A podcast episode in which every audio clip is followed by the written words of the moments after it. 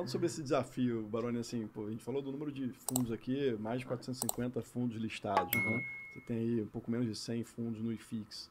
Como é que você, no seu dia a dia, ali, na qualidade de especialista de fundos imobiliários da Suno, você define o seu universo de cobertura? Assim, quantos fundos você acompanha? Como você faz para acompanhar esses fundos? Uhum. Quando você olha para o investidor que está te ouvindo, quando vê um relatório seu, o que, que ele deveria olhar? Quais são as principais características? Você Sim. olha mais para a gestora? Você olha mais para a estratégia do fundo, para os ativos? O que, que você acha que é mais importante, se tivesse que botar uma ordem assim das coisas? Vamos lá, pergunta muito bacana também, só que não tem uma resposta matricial, ela é uma é, resposta não precisa, transversal. Não precisa, não precisa entregar todo o, o não, seu segredo. Imagina, imagina, não, vou, ser... não, dá, dá para falar perfeitamente bem. Eu sempre fico nessa dificuldade, é um, é um jogo de equilibrar prato, porque às vezes você tem um fundo que tem, nós temos 2 milhões de investidores, né? Então, às vezes, você tem um fundo que tem 5 mil cotistas, que poderia estar fora do meu universo de cobertura, só que às vezes eu opto por inseri-lo porque você vê que aquele fundo, ao ver o combo da gestora, ao ver a proposta da gestora, você vê que é um fundo que é interessante do ponto de vista de futuro, e aí você acaba fazendo uma live com o gestor, você acaba fazendo uma, uma uma, uma, coloca alguma coisa numa cobertura de uma emissão follow-on. Você também aposta nos jogadores de 16, 17 anos que, que tem futuro, né? Sempre. Aliás, pelo contrário, eu vou até além disso. Eu não me lembro, e se algum dia eu fiz isso, peço já desculpa, mas eu não me lembro de algum dia ter falado não para uma gestora que quis fazer uma live comigo ou que não queira ter participado de alguma coisa conosco. Eu não me lembro de ter falado não. É, talvez por uma questão de agenda possa ter. Não, vamos fazer mês que vem, ele acabaram procurando e a gente não fazer. Isso pode ter acontecido. Mas eu não me lembro de falar assim, não, não vou fazer porque o seu fundo é muito pequenininho. O que eu falo às vezes é, olha, o seu fundo ele não tem muita liquidez, não tem uma baixa de muito grande. Então, ao invés de a gente falar só do fundo, vamos falar um pouquinho de mercado e no final você fala um pouquinho da estratégia do fundo que a gente entrega um conteúdo. Isso aí eu já faço e faço tranquilamente, porque é uma forma que eu tenho de atender o meu público. Às vezes o gestor ele tem uma qualidade muito importante de informação e ele está faltando alguma coisa ali para ele realmente destravar isso e, e ganhar velocidade. Então, é, o meu universo de cobertura ele é muito é, peculiar. É, eu não, não, não, não aperto um sisteminha lá que roda e fala quem tem menos de X mil cotistas está fora, quem tem menos de X liquidez está fora. Eu não tenho isso. É, eu procuro eu procuro olhar muito para a gestão e ver qual a importância daquele produto na prateleira dela e o quão a sério ela está levando aquele produto e o quão ela está disposta também a criar essa interlocução. Porque isso também tem que partir dela.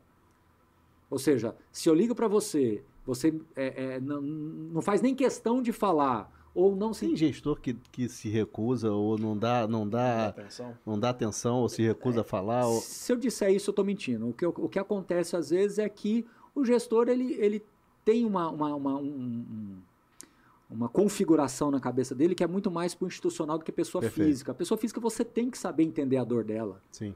É o cara que está viajando de avião pela primeira vez ou pela primeira vez e começa uma turbulência a, a, asa do avião bate um pouquinho e ela tem que bater mesmo, né? Então você tem que entender que quebra, aquela. Né? Senão ela quebra. Então você tem que tentar passar isso. Você tem que saber ouvir quando ele faz uma crítica é, de um gestor, que, o que é muito curioso, às vezes o gestor ele está entregando um resultado interessante num fundo e no outro nem tanto, e você tentar mostrar que são são contextos diferentes, né?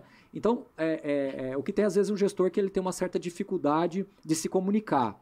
E aí eu até sugiro muito, nossa, mas quantas vezes eu já falei com o gestor, olha, eu acho que isso tem que ter mais no relatório gerencial, isso tem que ter mais é, no, no, no, no, relatório de riscos de acompanhamento, isso aqui deveria ter no fato relevante, não ficou muito claro, ou vamos fazer numa live, eu pego e dou um direcionamento, olha, é importante que você transite por essa informação. Isso eu já fiz N vezes, várias vezes, tá? Só que eu faço isso naturalmente, eu não faço isso impondo, faço isso naturalmente.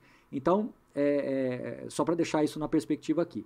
Então, é, é, Coelho, o, o, o, meu universo de cobertura, ele não é ele não é um botão que eu aperto. Sinceramente, não você é. Você que dizer assim, um chute, eu sei que não deve ter isso de cabeça, Vou... mas quantos fundos você cobre hoje? Ah, mais para 200, assim. 200. Mais para 200, tá? Bastante. Bastante, bastante.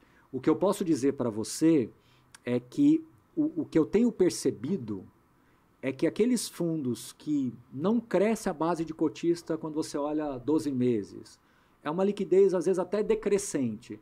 Esses fundos, às vezes, eu vou deixando de falar deles na expectativa de que alguém reclame para mim.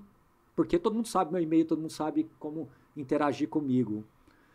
E às vezes isso não acontece. Uhum. Isso me dá uma mensagem indireta muito grande de que realmente o mercado, a água corre para o mar. Então, é, é, nós temos que fazer, e agora que eu vou falar, é muito legal, Ilan, você vai gostar disso aqui.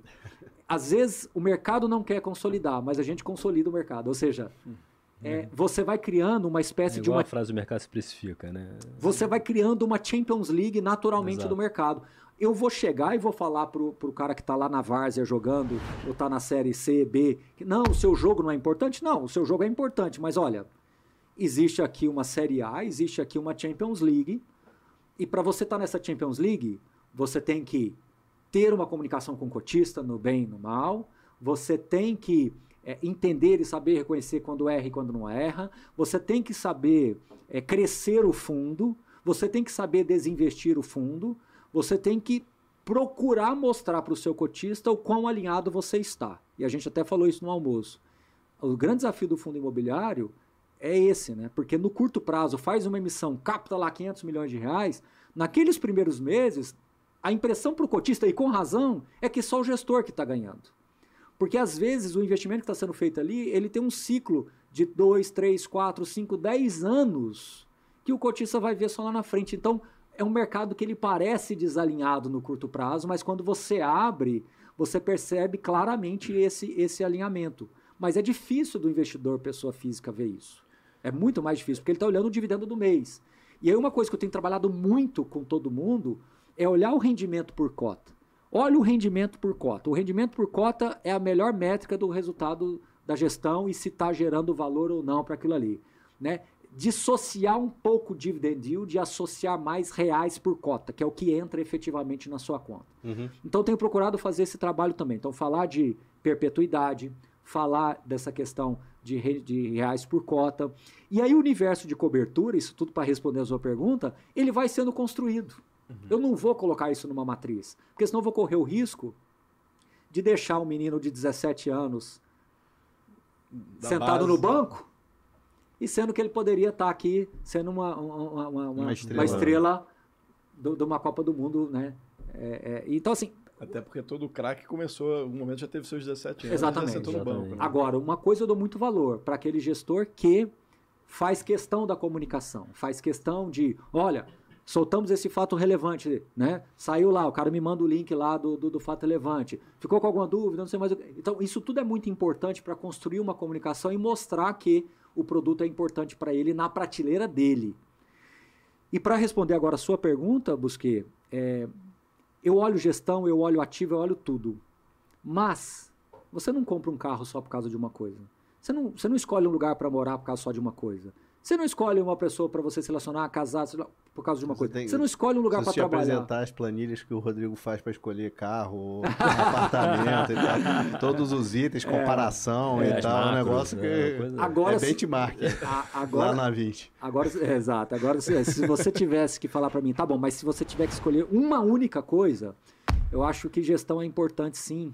Porque eu já vi fundos que têm um portfólio mediano, mas quando muito bem geridos, entregam resultado e ativos, às vezes, excelentes, que não tão bem geridos, não entregam tão resultado. Verdade. Então, se eu tivesse que escolher, gestão de recursos é feito por pessoas. Perfeito. Um ativo, um excelente ativo logístico ajuda muito, né, Ilan? Claro. Você tem lá no, no raio 15 de São Paulo um é, ativo lá, ajuda muito, não, é, mas... É, você tem que sempre é, pensar na que a gente fala, a gente defende muito isso, né? Assim, o ativo imobiliário, né? Falando de fundo imobiliário, então você não é só olhar o contrato de locação, o tijolo, né? Né? Então, assim, é. acho que isso é uma coisa muito importante, que a gente defende muito aqui, é, e isso, isso que dá segurança no final das é, contas. Bom, nós estamos aqui no Rio de Janeiro, né? Os melhores bairros aqui, Leblon, Copacabana, né? Barra da Tijuca. Barra, Barra. Você vai encontrar ativos excelentes e bem localizados. Que tem um síndico bacana, que faz o trabalho, um administrador condominial bacana, mas você vai encontrar no coração do Leblon um ativo acabado. Com certeza. Então, assim, por isso que eu falo que, às vezes, quando a gente olha para esse lado imobiliário, a gente tem que saber dosar. O problema é que quando você está é, compondo, você vai tendo que ir pesando as coisas e aí as decisões vão naturalmente acontecendo.